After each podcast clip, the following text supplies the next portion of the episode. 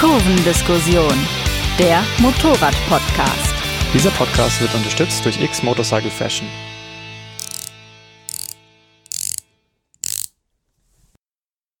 Ein Ratespiel. Hallo und herzlich willkommen zur neuen Ausgabe von Kurvendiskussion, Folge 5. Wir sind nicht in der Werkstatt, nein, aber wir wollen heute darüber sprechen. Äh, wer sind wir? Das bin ich, Ferdinand Heinrich und der Johannes Müller. Johannes Müller ist heute bei mir. Hi. Hallo. Und gleich zu Beginn die Frage, Johannes. Wann hast du das letzte Mal geschraubt und warum? Ja, äh, ich schraube ständig. Ähm, ich schraube fast schon zu viel. Also mir sind einige Sachen offen gestanden schon über den Kopf gewachsen. Aber äh, um deine Frage zu beantworten, konkret habe ich gestern geschraubt und zwar habe ich einen Enduro-Kabelbaum gebastelt für die WR 250 mit Blinker und Hupe und Licht und Tralala. Mhm, das cool. ist das letzte Projekt. Ja, ich habe meinen äh, Kupplungsdeckel meiner G650X Challenge äh, abgebaut und wieder angebaut und das eigentliche, die eigentliche Schwierigkeit war dann einfach den Kupplungszug wieder einzustellen. Äh, da habe ich mich ein bisschen irritieren lassen von den technischen Gegebenheiten einer Kupplung im kalten Zustand. Aber das kann ich später nochmal vielleicht näher erläutern. Ja, wir wollen heute äh, sprechen über alles, alles rund um die Werkstatt. Ähm, warum wir schrauben, warum wir gerne schrauben, warum man schrauben sollte als Motorradfahrer oder warum man vielleicht auch nicht schrauben sollte. Fragezeichen, ja. Genau. Äh, ja, dann stelle ich doch einfach mal die Frage, gehört Schrauben zum Motorradfahren dazu, deiner Meinung nach? Ähm, das kann man, glaube ich, trennen. Also per se nicht zwingend, aber für mich persönlich unbedingt. Ähm, also man muss, glaube ich, nicht ähm, ständig den Schraubenschlüssel schwingen, um sich einen echten Motorradfahrer zu nennen, falls es das überhaupt gibt. Aber ja, für mich ist es ein, ein, ein zentraler Bestandteil. Also Wintersaison, Winterzeit ist für mich Schrauberzeit. Ich finde auch, das Schrauben ähm, ist an sich ja auch wieder ein, ein sehr weites Feld. Also es gibt ja Sachen, die ähm, das hängt ja immer schon mal von den Voraussetzungen ab, die du selber mitbringst, äh, welches Werkzeug du zu Hause hast, welches Motorrad du hast, wie schrauberfreundlich das ist. Das geht ja von einfachen Wartungsaufgaben ja. bis über hochkomplexe Geschichten. Also wenn du schon sagst, äh, du hast einen Kabelbaum angebaut, ähm, das ist zum Beispiel was, was ich glaube ich in den nächsten Jahren mich, mich noch nicht trauen werde. Ähm, Womit nicht gesagt ist übrigens, dass es gut funktioniert hat. Aber ich mache es halt einfach oder versuche es zumindest, ja. Ja, mir ist in, in, Vorbereitung auf, auf diese Folge auch eingefallen, was denn so meine ersten Schrauberfahrungen waren. Und ähm, abgesehen von anderen handwerklichen Sachen beim Motorrad war es tatsächlich das Anbringen ähm, eines Tankrucksacks. Also sprich diese Halteplatte, die du unter die Sitzbank anbringst und vorne dann das entsprechende Gegenstück. Das hat mich damals schon vor riesige Herausforderungen gestellt, weil ich einfach noch nie an, also es war mein erstes Motorrad, eine 650 GS und ich wusste dann auch nicht, oh, welche Schrauben muss ich da jetzt lösen, wie kriege ich überhaupt die Sitzbank runter, also unglaublich große Herausforderung im Nachhinein natürlich eine Kleinigkeit, ähm, und ich glaube, die nächstgrößeren Sachen waren dann vielleicht mal ein Ölwechsel. Und das ist ja auch schon für viele eine Herausforderung und wird irgendwann zur großen Routine natürlich und eines der leichtesten Übungen. Kann man zu Beginn auch viel falsch machen mit, ja. Ja, nein, also man, äh, das Schrauben ist wie das Motorradfahren auch, also es ist ein weites Feld und man, man tastet sich dann natürlich auch ein Stück weit ran. Ich habe, wie du auch in Vorbereitung dieses Podcasts, also meine eigene Schrauberkarriere, wenn man das so nennen will, mal Revue passieren lassen. Und es ist natürlich schon so, dass man anfangs das eine oder andere Gewinde vernudelt und dies und das vielleicht auch kaputt macht. Ich hatte also eine 50er Herkules mit 16 und habe die, wenn ich ehrlich bin, totgeschraubt. So. aber das gehört, naja, vielleicht nicht zwingend dazu, aber man, man lernt, man erschließt sich vieles und man wächst dann irgendwann auch mit seinen Aufgaben. Ähm, ja, also um die Frage auch selbst beantwortet zu haben, äh, für mich gehört es auf jeden Fall dazu, egal auf welchem Niveau. Und wenn das eben nur dieses äh, Tankrucksack oder minimal Zubehör anbringen ist, das finde ich, ähm, vertieft einfach unheimlich diese Beziehung, die man da doch zu dem, zu dem Motorrad hat. Und ich finde, also es ist eine unglaublich, es ist schon eine steile Lernkurve, würde ich sagen, aber eine, die sich lohnt. Also ich finde, das ist beim Motorrad irgendwie für mich was anderes als bei einem Auto oder bei anderen Geräten, die halt einfach nur Geräte sind, sage ich mal. Ja. Ich finde, da ist schon was dran. Nein, unbedingt. Also die, die, die Beziehung zum, für die Beziehung zu dem Motorrad ist es natürlich wahnsinnig förderlich, wenn du die Technik nicht nur ansiehst und begreifst, sondern auch wenn du auch selber mal damit gearbeitet hast und selber vielleicht mal was gemacht hast. Also das beste Beispiel ist, keine Ahnung, irgendwas funktioniert nicht, ja, ein Defekt tritt auf oder ein Verschleiß tritt auf, der das Fahrverhalten verschlechtert. Und wenn du dann selber, sagen wir mal, du machst deinen Gabelservice, du stellst vielleicht mal ein Lenkkopflager ein, das sich ein bisschen gelöst hat und stellst danach also fest, oh, hoppla, das Motorrad fährt viel besser, viel schöner, dann ist das natürlich eine wahnsinnig schöne Sache so und eine sehr, sehr habhafte und greifbare Sache so.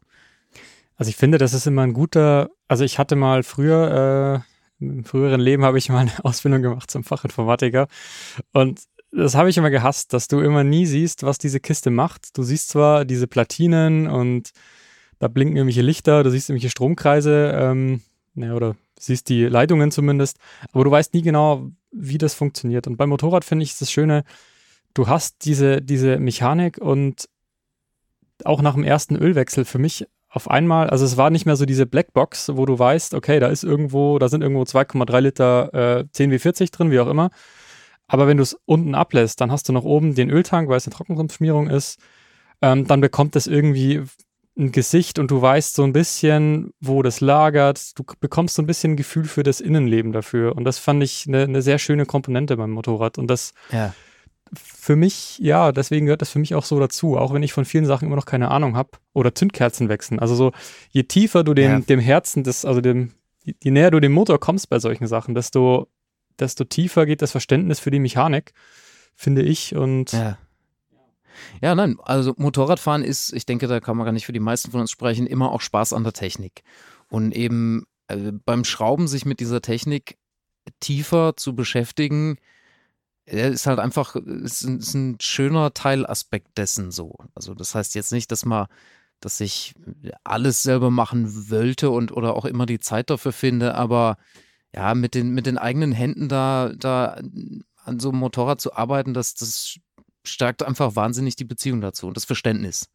Also ich glaube auch, dass ich noch nie ein Hobby hatte, oder wenn ich es überhaupt als Hobby bezeichne, aber wo sich so oft Frustmomente, also wo die Frustmomente so tief gingen, aber gleichzeitig dann auch die solche Glücksgefühle ausgelöst hat, wenn das, wenn das Ding dann wieder funktioniert, wenn es wieder zusammengesetzt ist, wenn es wieder läuft auf Knopfdruck und du einfach wegfahren kannst damit und es funktioniert so, wie es soll. Und ich glaube, bei keinem anderen, bei keiner anderen Beschäftigung hätte ich, habe ich so ein äh, Durchhaltevermögen, erst dann doch nochmal zu probieren.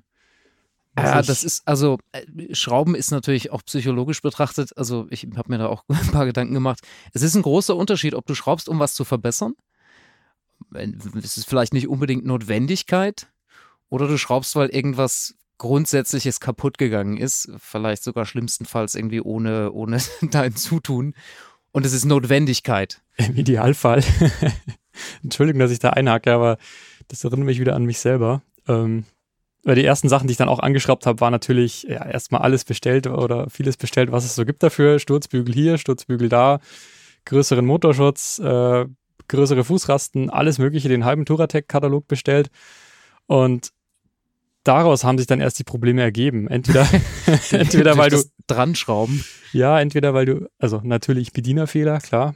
Entweder weil du irgendein Gewinde ausnudelst, irgendeine Schraube abreißt, irgendwas und ja, wenn dann durch das Nicht-Notwendige ein, eine Notwendigkeit entsteht, das ist natürlich ja. Gehört auch, auch dazu. Naja, also Stichwort Notwendigkeit. Ähm, für mich war es auch einfach immer eine finanzielle Notwendigkeit, selber zu schrauben. Also ich hatte, ich hatte nie das Budget, um meine eigenen Motorräder von A bis Z in der Werkstatt irgendwie durchwarten zu lassen. Und so entstand von vornherein äh, schon, schon die Notwendigkeit, die Dinge selber zu erledigen. Und, und man wächst eben dann damit. Also das, es gibt ja da auch so eine natürliche Progression. Du kaufst ein Motorrad, fährst eine Weile damit rum und stellst dann irgendwann fest, so, ich könnte jetzt mal einen Ölwechsel machen. Das ist ja noch sagen wir mal, halbwegs überschaubar. Dann löst sich vielleicht die eine oder andere Schraube. Später Ventilspiel vielleicht mal an den alten luftgekühlten Motoren auch nicht die Welt. Also so, so erschließt man sich das halt peu à peu. Aber für mich war es halt immer auch einfach notwendig, die Dinge selber zu machen. Ja, das war für mich komischerweise, also es ist schon ein positiver Nebeneffekt, äh, Nebeneffekt, aber für mich war primär immer die, die Idee, ich stehe irgendwo auf einer Fernreise, die ich vielleicht nie antreten werde, aber ich bin da irgendwo am Straßenrand, muss, den, muss das Hinterrad abbauen, weil ich einen Platten habe und äh, stehe halt da und im Umkreis von 30 Kilometern keine Seele und ich, ja, das ist für mich immer so ein bisschen die Motivation oder das Ideal, wieso ich dann vielleicht auch doch, doch nochmal es versuche und Witzigerweise, sorry, wenn ich dich da unterbreche, aber da fällt mir eine Anekdote ein, die so gut dazu passt. Ich habe bei unseren, wir haben ja zwei, drei, zwei Enduros im Fuhrpark, privat, die alte DRZ und eine WR eben. Und ich dachte mir irgendwann mal, Mensch, beim Reifenwechsel, das versuchst du jetzt mal selber von Hand. Wir haben schon, wir zwei haben schon oft über Reifenwechsel gesprochen, ohne Maschine, ja. Und, und habe mir das also mit, mit Hängen und Würgen irgendwie die Reifen gewechselt und dachte, Mensch, warum tust du dir das an? Das brauchst du nie wieder im Leben. Und dann waren wir also, waren wir letztes Jahr Fernreise in Ladakh auf Royal Enfields und was passiert natürlich irgendwo auf dem Pass? Plattfuß.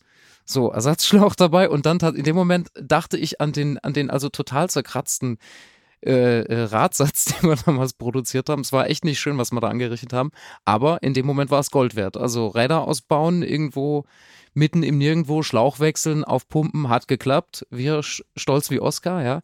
Also da war es tatsächlich so, dass diese, diese Übung, die ja in, in dem Moment eigentlich völlig unnütz war, in, in diesem konkreten Moment dann also Gold wert war. Sonst wäre man nicht mehr weitergekommen. Also eben, man, man lernt sich selber zu helfen und weiß sich dann auch zu helfen, so im Zweifel, wenn es jetzt nicht gerade was Größeres ist. Ich glaube, Reifenwechseln ist für mich auch ein super Beispiel, ähm, wie, das, wie sich das auch verbessert. Also ich glaube, ja. beim ersten Mal habe ich, glaube ich, für Hinterrad und Vorderrad an der 650er, wie gesagt, nichts Besonderes. Ähm, ich habe da bestimmt zwei, drei Stunden gebraucht und davon dann zwei Stunden waren wahrscheinlich nur ähm, Kettenspannung richtig einstellen, ja, weil sich das links und rechts wieder, also weil die Hinterachse wieder ähm, schief stand ja. und ich das alles super toll eingestellt habe und dann rolle ich runter und dann denke ich mir, hey, links und rechts, das, das stimmt die Skalierung irgendwie nicht so überein und so Sachen und es wurde aber beim, es wurde jedes Mal wurde es dann schneller und ich, ich, also ich, es geht jetzt immer noch nicht wirklich super schnell, also ich sage jetzt nicht, dass ich in einer halben Stunde alles runter und wieder dran habe, aber es wird einfach jedes Mal besser und das, das motiviert dann halt auch wieder. Ähm, ich denke, wir werden sowieso nicht äh, umhin kommen, dass uns ganz erfahrene Schrauber, die schon ah.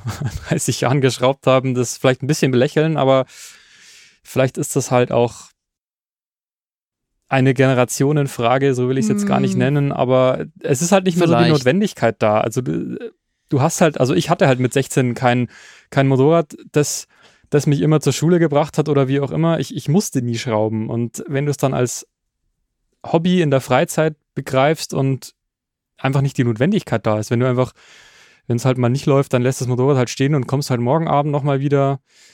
Ähm, vielleicht ja. spielt es auch mit rein, ich weiß es nicht.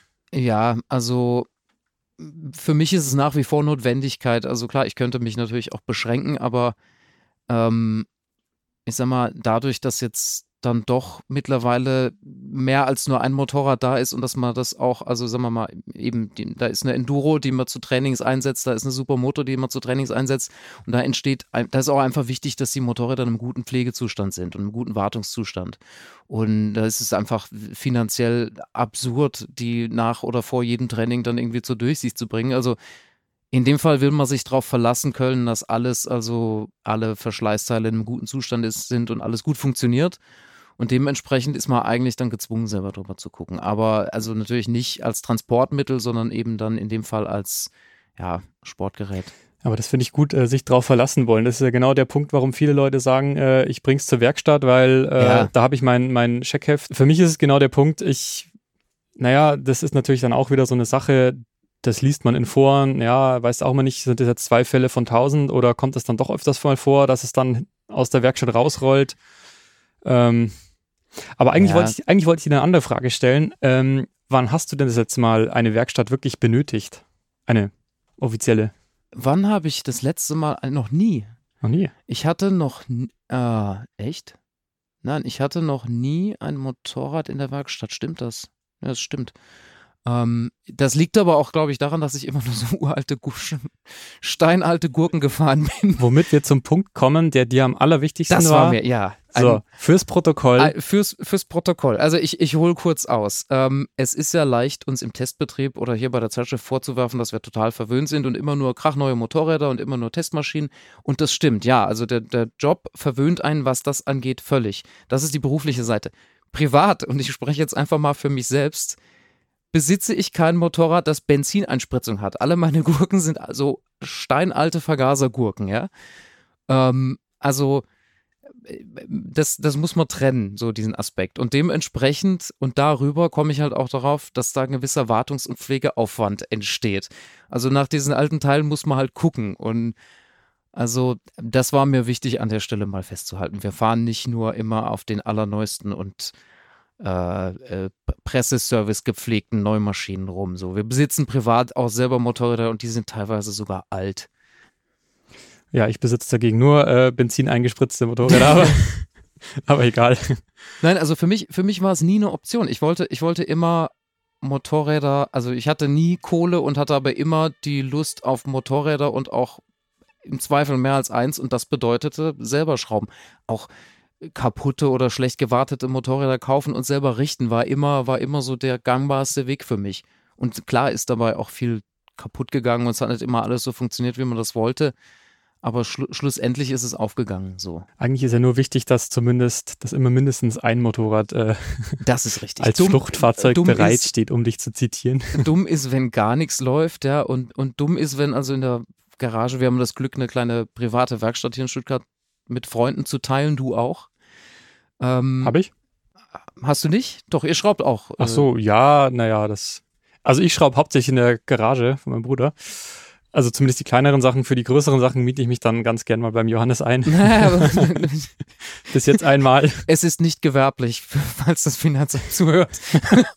äh, nein, also wir, wir haben das Glück eben, das ist ja auch ein Aspekt, den wir eigentlich gar nicht aufgegriffen haben, aber man braucht natürlich auch Platz. Also ist ja. natürlich eine Sache, irgendwie unter der Laterne im Winter zu schrauben.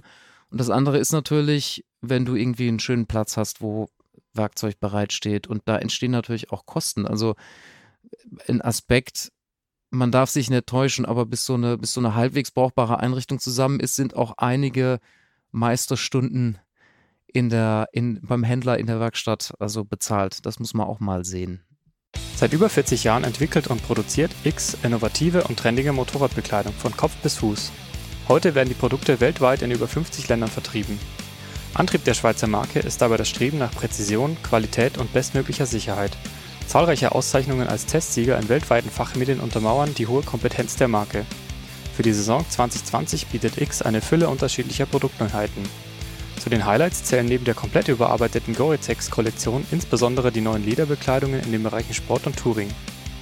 Langzeitliche Praxistests sowie harte Einsätze auf Weltreisen und im professionellen Rennsporteinsatz tragen maßgeblich dazu bei, die Produkte permanent weiterzuentwickeln und zu optimieren.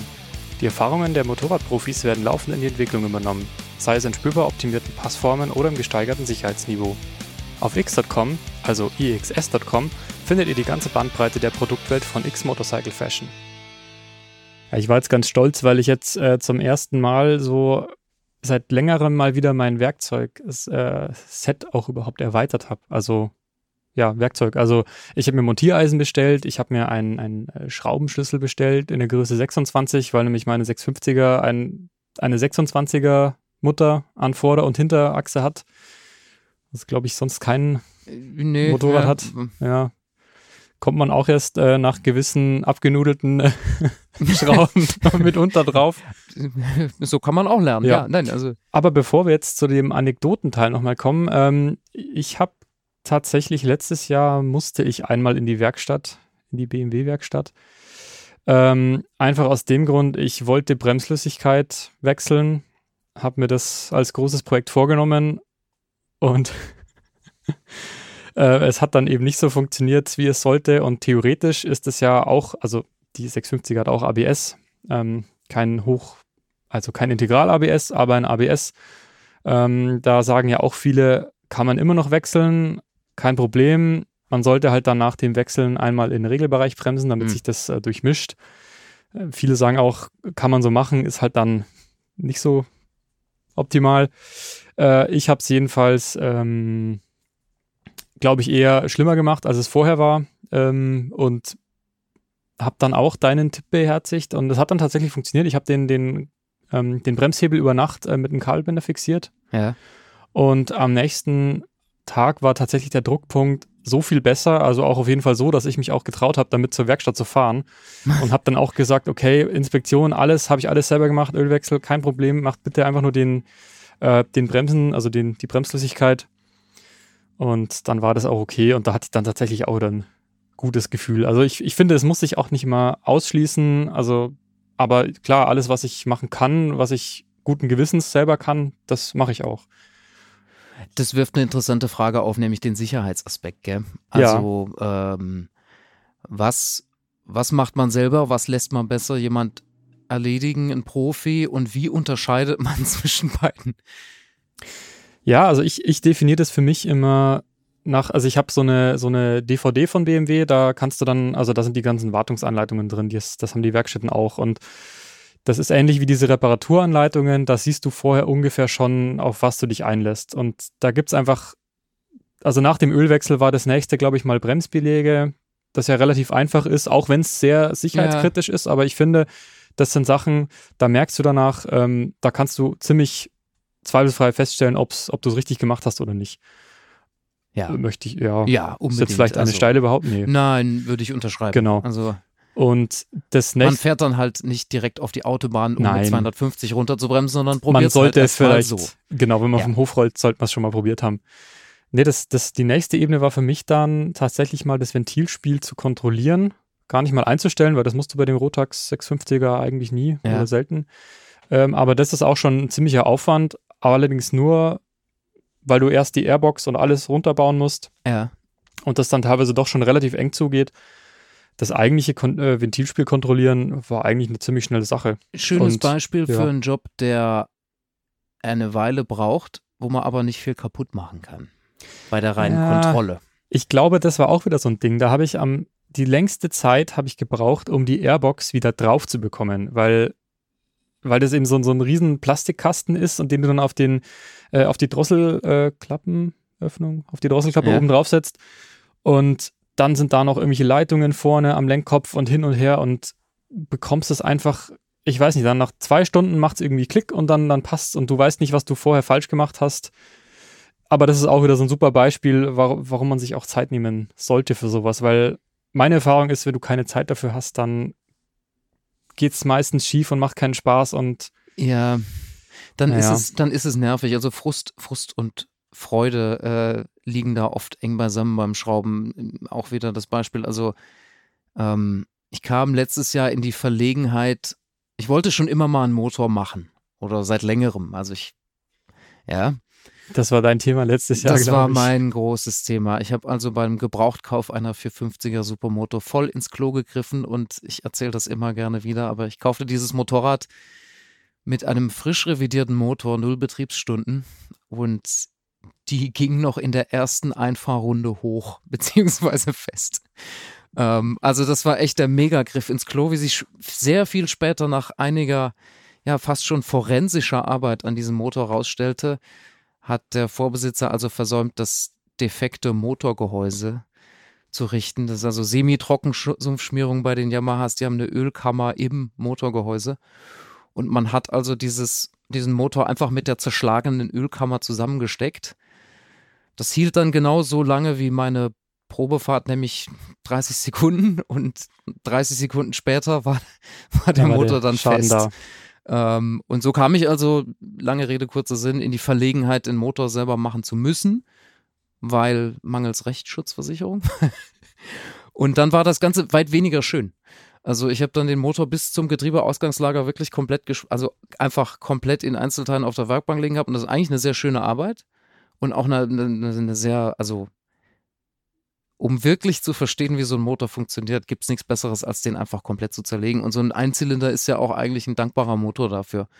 Und aber das war einfach nur, es geschah aus der Notwendigkeit, das zu tun. Und das hat, ich hätte es viel lieber getan bei einem Motorrad, wo der, wo die Revision einfach irgendwann turnusgemäß angestanden hätte, statt so einen Haufen Edelschrott da zusammenzuflicken.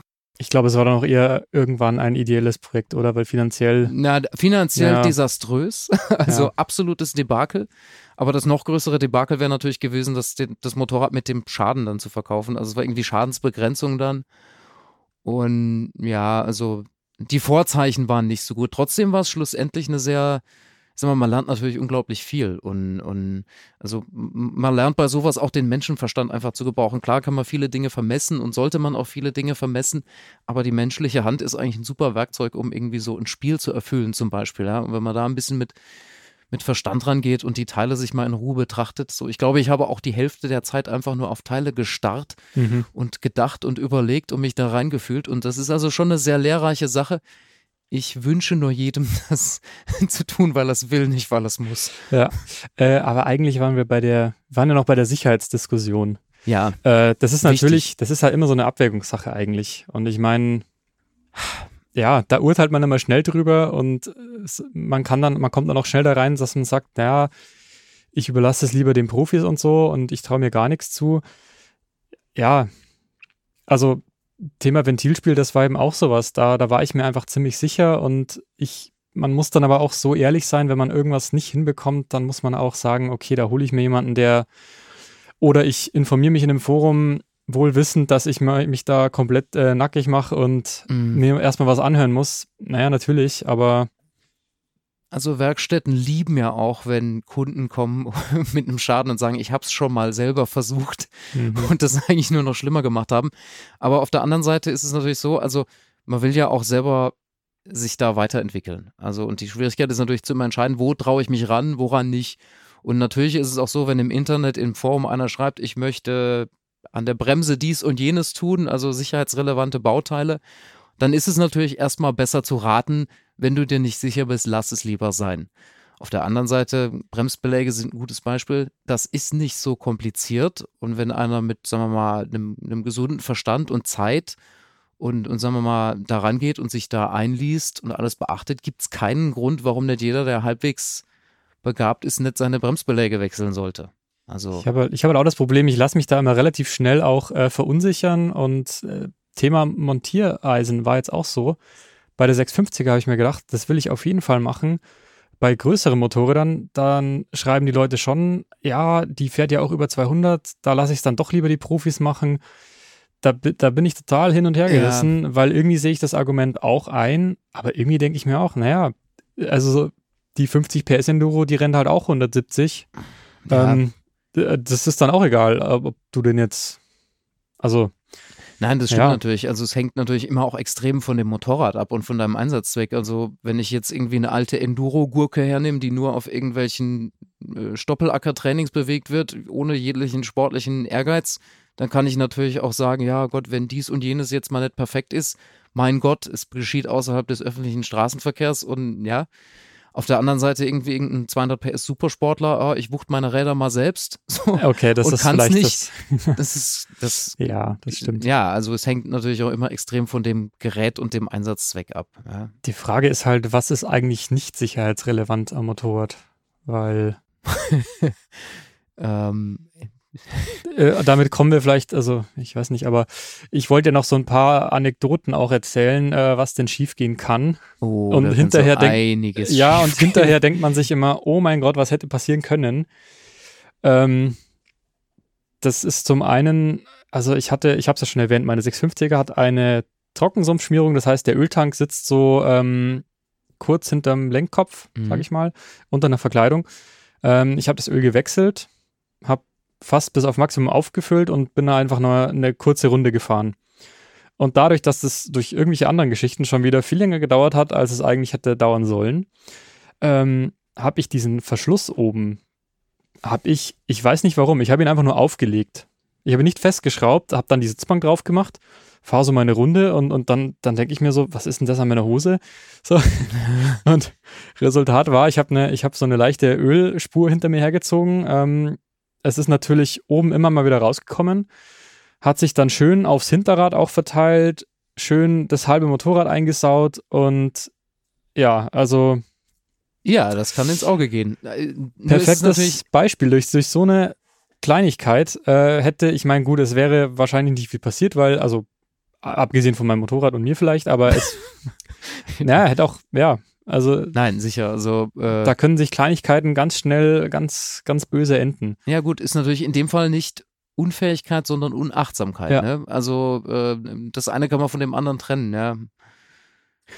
Genau, oder, oder eine andere super, ein anderes super Beispiel ist, ähm, das war, glaube ich, auch nachdem ich äh, meinen Kettensatz gewechselt habe. Ähm, habe ich auch den, das Kettenrad wieder aufgeschraubt und dann hatte sich von den sechs oder fünf äh, Schrauben, hatte sich eine Mutter gelöst. Oder, oder ich fange mal anders an. Ich bin, äh, ich bin von München nach Stuttgart reingefahren, äh, während meines Praktikums letztes Jahr hier. Und war an der zweiten Ampel in Stuttgart und habe dann so gemerkt, äh, dass, dass sich so, also es hat so in so Wellen beschleunigt und ich habe mich total gewundert, was ist denn jetzt? Also es hat sich so angefühlt, als ob mich jemand festhält. Und dann habe ich so runtergeschaut, habe ich einen Platten, hä, keine Ahnung. Und dann an der nächsten Ampel war das dann wieder und dann kam mir das doch echt komisch vor. Und dann bin ich halt rechts rangefahren. Ja, und dann war eine Schraube, hat sich verabschiedet, oh, nee, die, die Schraube hing noch halb drin, schön verbogen und in meiner Schwinge hatte ich eine ah. schöne Frässpur der Schraube, die sich, dadurch, dass ich die Mutter gelöst hatte, ähm, konnte halt die Schraube so ein bisschen nach außen Richtung Schwinge wandern und hat sich dann bei den Umdrehungen halt schön durch die Innenseite weh. der Schwinge gefräst. Ja. Und nachdem das auch eine Alu-Gussschwinge ist, ähm, das war nicht besonders tief, aber die Wandstärke ist nicht besonders, besonders äh, stark. Ja.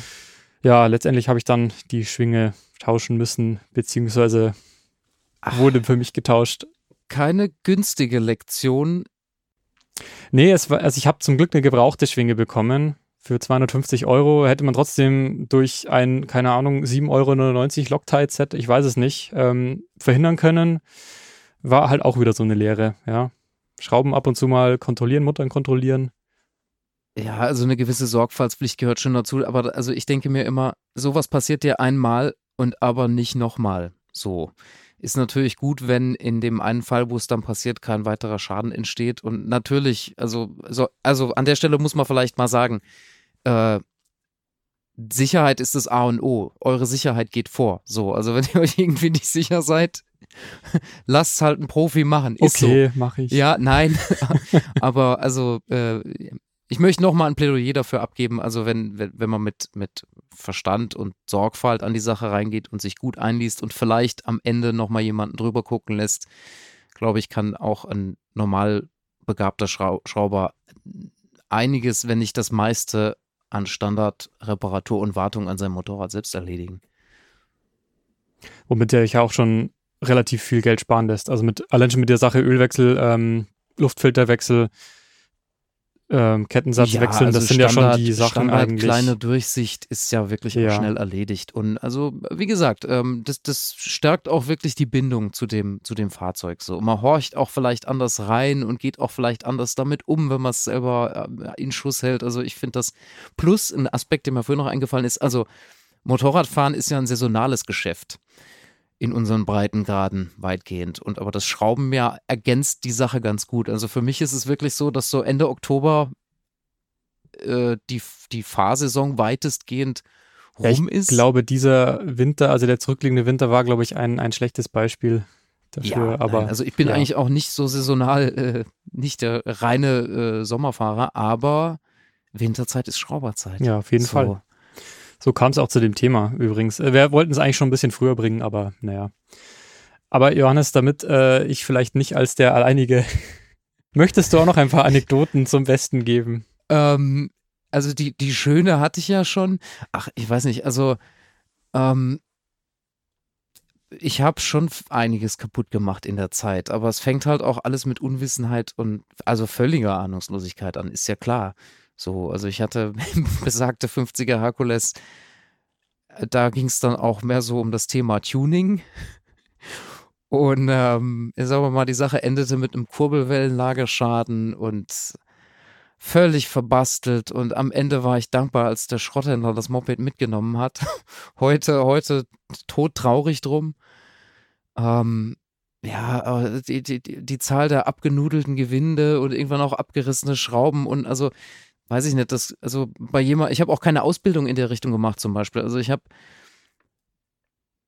mein Bruder, der, von dem habe ich in dem, in dem Zusammenhang viel gelernt, der hat nämlich eine Ausbildung in der Industrie gemacht und der konnte mir da einiges mitgeben. Also einfach was die Sorgfalt im Umgang mit so einem Werkstück angeht, ja. Also eine gewisse, eine gewisse innere Haltung gegenüber dem Gegenstand, den man da gerade beschraubt, ähm, hilft ungemein. Also ähm, äh, und, und auf der anderen Seite es ist halt, das dauert, also das kommt nicht von heute auf morgen. Ich bin jetzt, ich möchte mich, ähm, Gott bewahre, nicht als, als irgendwie großen Schrauber hinstellen, aber also mittlerweile traue ich mir eigentlich viel zu. Und, und bislang hat es auch immer geklappt. Das eine, was noch offen ist, ist die Frage, ob der Yamaha-Motor auch hält. es, es, sind jetzt vier Stunden drauf und es sind einige Gebrauchteile von zweifelhafter Herkunft reingekommen, aber es ging letzten Endes auch um Geld und da ist also äh, daran, damit steht und fällt also die Frage, äh, habe ich es geschafft, einen Motor selbst zu richten, steht und fällt mit der Frage, ob er 10, 20, 30 Stunden hält. Man wird es sehen, also die Sache, der Ausgang dieser Sache ist noch völlig offen. So. Es ist ein Drama in mehreren Akten. Also ich denke mir auch, dass die diese ganze äh, Sicherheitsdiskussion, ich denke, das ist auch so ein bisschen so, wo, wo man vielleicht auch sagen könnte, dass diese Erfahrung ja fast wahrscheinlich jeder gemacht hat ja. und vielleicht spricht man da nicht mehr drüber, wenn man das schon, wenn man schon seit 40, 50 Jahren schraubt.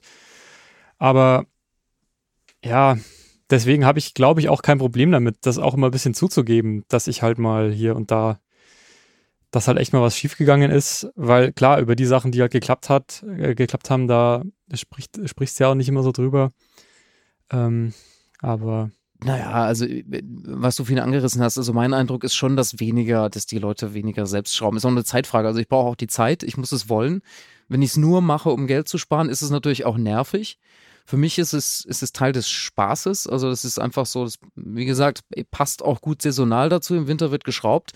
Aber irgendwann ist mir es halt auch einfach zu viel und dann habe ich auch irgendwann keinen Bock mehr. Ich habe das, also im letzten Jahr ist mir die Sache auch dann mit der Yamaha völlig über den Kopf gewachsen, weil es auch andere, ist ja immer noch was anderes zu tun. Ja, dann steht noch irgendwie eine alte Honda rum, die vom Rumstehen auch nicht besser wird.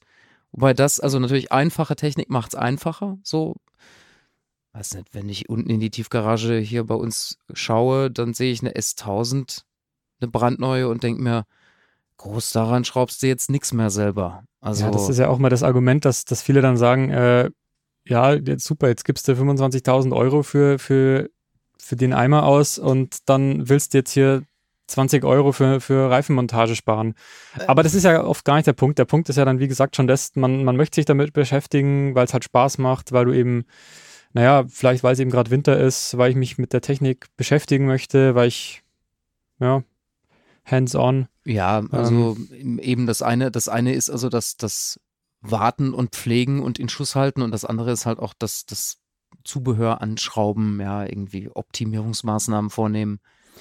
Aber das bringt uns ja ein bisschen zur Frage, ähm, in der Vorbereitung hast du ja gesagt, ähm, wahrscheinlich hat man schon zur Einführung der Scheibenbremse gesagt. das kann man jetzt auch nicht mehr selber machen. Ja. Vor, weiß ich nicht, 15, 16 Jahren hieß es, oh, die hat CAN-Bus, da kannst du jetzt nichts mehr machen. Äh, naja, jetzt sagt man, weiß ich nicht, Euro 5 kannst du nichts mehr machen, du hast Onboard-Diagnose. Ähm, ja, ich finde, das hat sich doch im Nachhinein immer ein bisschen relativiert. Vieles, vieles hat sich relativiert, ja. sicherlich. Und so ein, ich meine, im Kern ist so ein Motorrad ja auch immer noch dasselbe wie vor, wie vor 50 Jahren. Vorne ist ein Rad, hinten ist ein Rad, in der Mitte ist ein Rahmen, der das Ganze zusammenhält. Gabel, Schwinge, Federbeine, Scheibenbremse, ja. Also das Grundding ist da. Jetzt ist es natürlich so, dass am neuen Motorrad erstmal keine große, kein großer Anlass besteht, viel selber zu schrauben. Und wenn natürlich so eine IMU kaputt geht, irgendwann mal in 20 Jahren, schraube ich da natürlich erstmal nichts dran. Ich tausche das Teil vielleicht aus.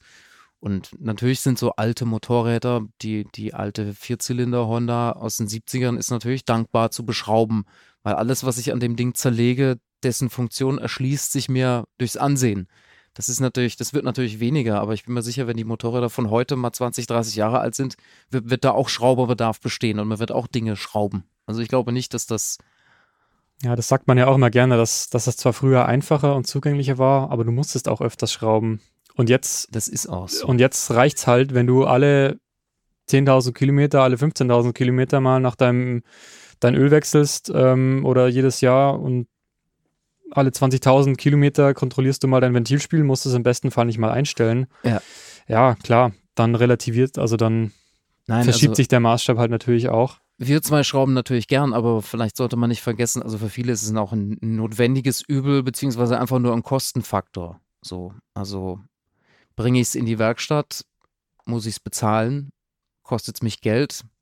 Also es ist an der Stelle auch notwendiges Übel, ja. Ähm, und natürlich, also wenn, wenn, wenn Sommer ist und das Motorrad ist kaputt und ich habe es selber nicht repariert gekriegt, ist auch Mist. So, das ist Höchststrafe, ja.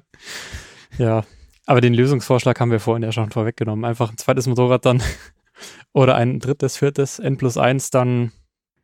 Ja, hilft, hilft, un, hilft ungemein. ja. Aber ich bin, ich bin immer, ich hänge immer noch an der Frage, ob ich wirklich noch nie ein Motorrad in die Werkstatt gebracht habe. Hm. Und ich habe überhaupt keine Gedanken mehr darüber gemacht, aber tatsächlich doch.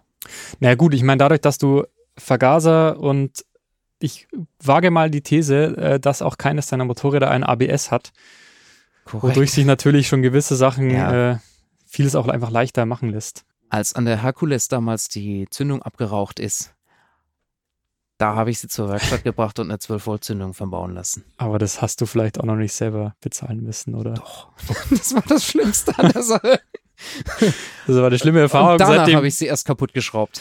ah, hat sich's rendiert. Äh, hat sich rentiert.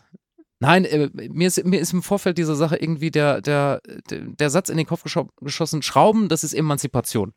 So, ähm, vielleicht erklärt er sich von selbst, vielleicht auch nicht. Also ich finde einfach so, wenn man sich die Technik seines Motorrads darüber erschließt, so, äh, dann, dann, dann tut sich da eine, eine Welt auf und, und also man, man, man wächst ja auch im, im Selbstbild so. Ich kann, keine Ahnung, einen Radsatz einspeichen, so. Oder äh, ein Ventilspiel einstellen, kontrollieren oder einstellen. Also, und das ist ja, das ist ja schön. Ähm, und, und man wächst da ja auch mit seinen Aufgaben. Also, das ist ja fast so eine vielschichtige Sache eigentlich wie das Motorradfahren. Ja, das stimmt. Also ich finde auch, das ist ein sehr, da habe ich ja schon angerissen, das ist ein, ein Hobby, das, es gibt immer was zu tun, es gibt immer eine helfende Hand. Ähm, Hoffentlich. naja, ist nur die Frage, ob man sich, naja, manchmal ist es auch eine Kostenfrage. Nee, aber es, es gibt auch immer was, was zu tun. Also es gibt immer, ah, jetzt habe ich den, den Luftfilter und den, den äh, gewechselt und einen Ölwechsel gemacht, dann weißt du schon genau, ah gut, nächstes Jahr, da steht dann das und das an. Also es gibt immer irgendwie was zu tun. Man kann sich immer noch steigern. Also, Und der Gemeinschaftsaspekt. wenn Der man, ist- ja, Der ist, ich muss gestehen, also no, nochmal, wir haben das Glück, mitten im Stuttgarter Westen privat eine kleine Werkstatt angemietet, gefunden zu haben überhaupt erstmal und die also uns mit ein paar Leuten da zu teilen. Da ist der Gemeinschaftsaspekt zuletzt ein bisschen zu kurz gekommen, aber an, an guten Samstagen, wenn es jetzt vielleicht auch wieder ein bisschen wärmer wird, trifft man sich da das und schraubt jetzt und doch fast nach einer Einladung. dann doch, demnächst dann doch Werkstattfest, ja. Nein, also das, das, das schweißt ja auch irgendwie zusammen so. Das, das gemeinsame äh, Versuchen, Ja. womöglich auch Scheitern an gewissen Projekten. Äh, apropos, was sind denn deine nächsten Projekte? Äh, der Yamaha-Motor muss sich noch beweisen. Viele, viele Ölwechsel wahrscheinlich. An der alten Honda ist noch dies, dies und jenes. Ja, äh, da sind, äh, der Radsatz braucht mal ein bisschen Liebe. Ein 40 Jahre alter Speichenradsatz ist auch irgendwann ein Wartungsteil. Putzen haben wir, also wir haben noch gar nicht über Putzen gesprochen, Putzen fällt mir ist- jetzt gerade ein, Putzen ist aber notwendiges Übel. da da Ja. habe ich keine, da habe ich wenig Aktien. Also nee, ich eigentlich auch nicht, aber fällt mir gerade so ein. Kann man auch eine, eine was draus machen, also mal richtig Ja. das Motorrad richtig mit der Zahnwäsche reinigen, Also das ist ja im weitesten Sinne auch. aber da äh, muss man viel Zeit auch haben. Wartung und Pflege und es ist auch, äh, hat diesen ähnlichen meditativen Aspekt. Also Ja. auch, auch auf Tuchfühlung zu gehen mit dem Material und auch also äh, eine einfache Tätigkeit, bei der man das Ergebnis am Ende eines Arbeitstags also begutachten kann oder in den Händen hält, ist ja was Befriedigendes so, ne? Ja, wenn schon. man nicht gerade Praktikant beim Motorrad ist und die sechs äh, BMW RTs, äh, nee, RS äh, vom äh, Reifentest äh, putzen muss. Ja, da sind wir natürlich schuldig. Ja, dann äh, Nee, aber ansonsten, ähm, ja, bei mir, äh, ja, das ist der Hintergrund, wieso ich mir auch diese Montierhebel gekauft habe. Ich möchte jetzt endlich mal komplett selbstständig äh, meine Reifen wechseln. Ähm, ich habe es schon probiert ah. vor ein paar Tagen. Bin noch nicht wirklich weit gekommen. das steht noch an, aber das ist so wirklich das nächste. Und zusammenhängend damit ist auch, ähm, dass ich jetzt endlich mal meine Werkzeugrolle, die ich seit Jahren durch die Gegend fahre, in irgendwelchen Urlauben, dass ich die jetzt endlich mal sinnvoll bestücken möchte. Also das sind momentan so meine Projekte. Das ist doch schön. Was mir gerade noch einfällt, äh, auch ein, ein, ein schöner tut eigentlich schon wieder ein ganz neues Feld auf, aber die Sportenduros sollen eine Zulassung und TÜV kriegen. Daher auch die ganze Blinker- und Huborgie. Ah, jetzt haben wir den und, und damit Bogen ist geschlagen. dann auch der Bogen geschlagen, genau. Also das ist jetzt, das steht an. Endlich Trans-Euro-Trail fahren Sehr und gut. dafür brauchst du ein Kennzeichen. Das sind die nächsten Schrauberprojekte. Ja, schön. Ja, wenn ihr gerne was zum Thema beitragen möchtet oder euch einfach der Podcast gefällt, ähm, ich freue mich immer wahnsinnig über euer Feedback. Also ab und zu trudeln dann ja doch schon ein paar Leserbriefe oder Hörerbriefe, besser gesagt, ein. Äh, schreibt uns gerne unter podcast.motorradonline.de. Danke dir, Johannes, für die Anregung, für die schöne Diskussion. Äh, danke, dass ich da sein durfte. Das war ja. etwas anekdo, anekdot, ah, wie sagt man? Anekdoesk. An anekdotal. Anekdotenreich. Anekdotenreich. Okay, wir verstricken Wie, wie dem auch sei. War, ja. war schön, mal nicht über Motorräder gesprochen zu haben, sondern auch über das Drumherum. Genau. Das, wie ich finde, dazugehört. Okay. Dann danke fürs Zuhören. Äh, bis zum nächsten Mal. ciao. ciao. ciao.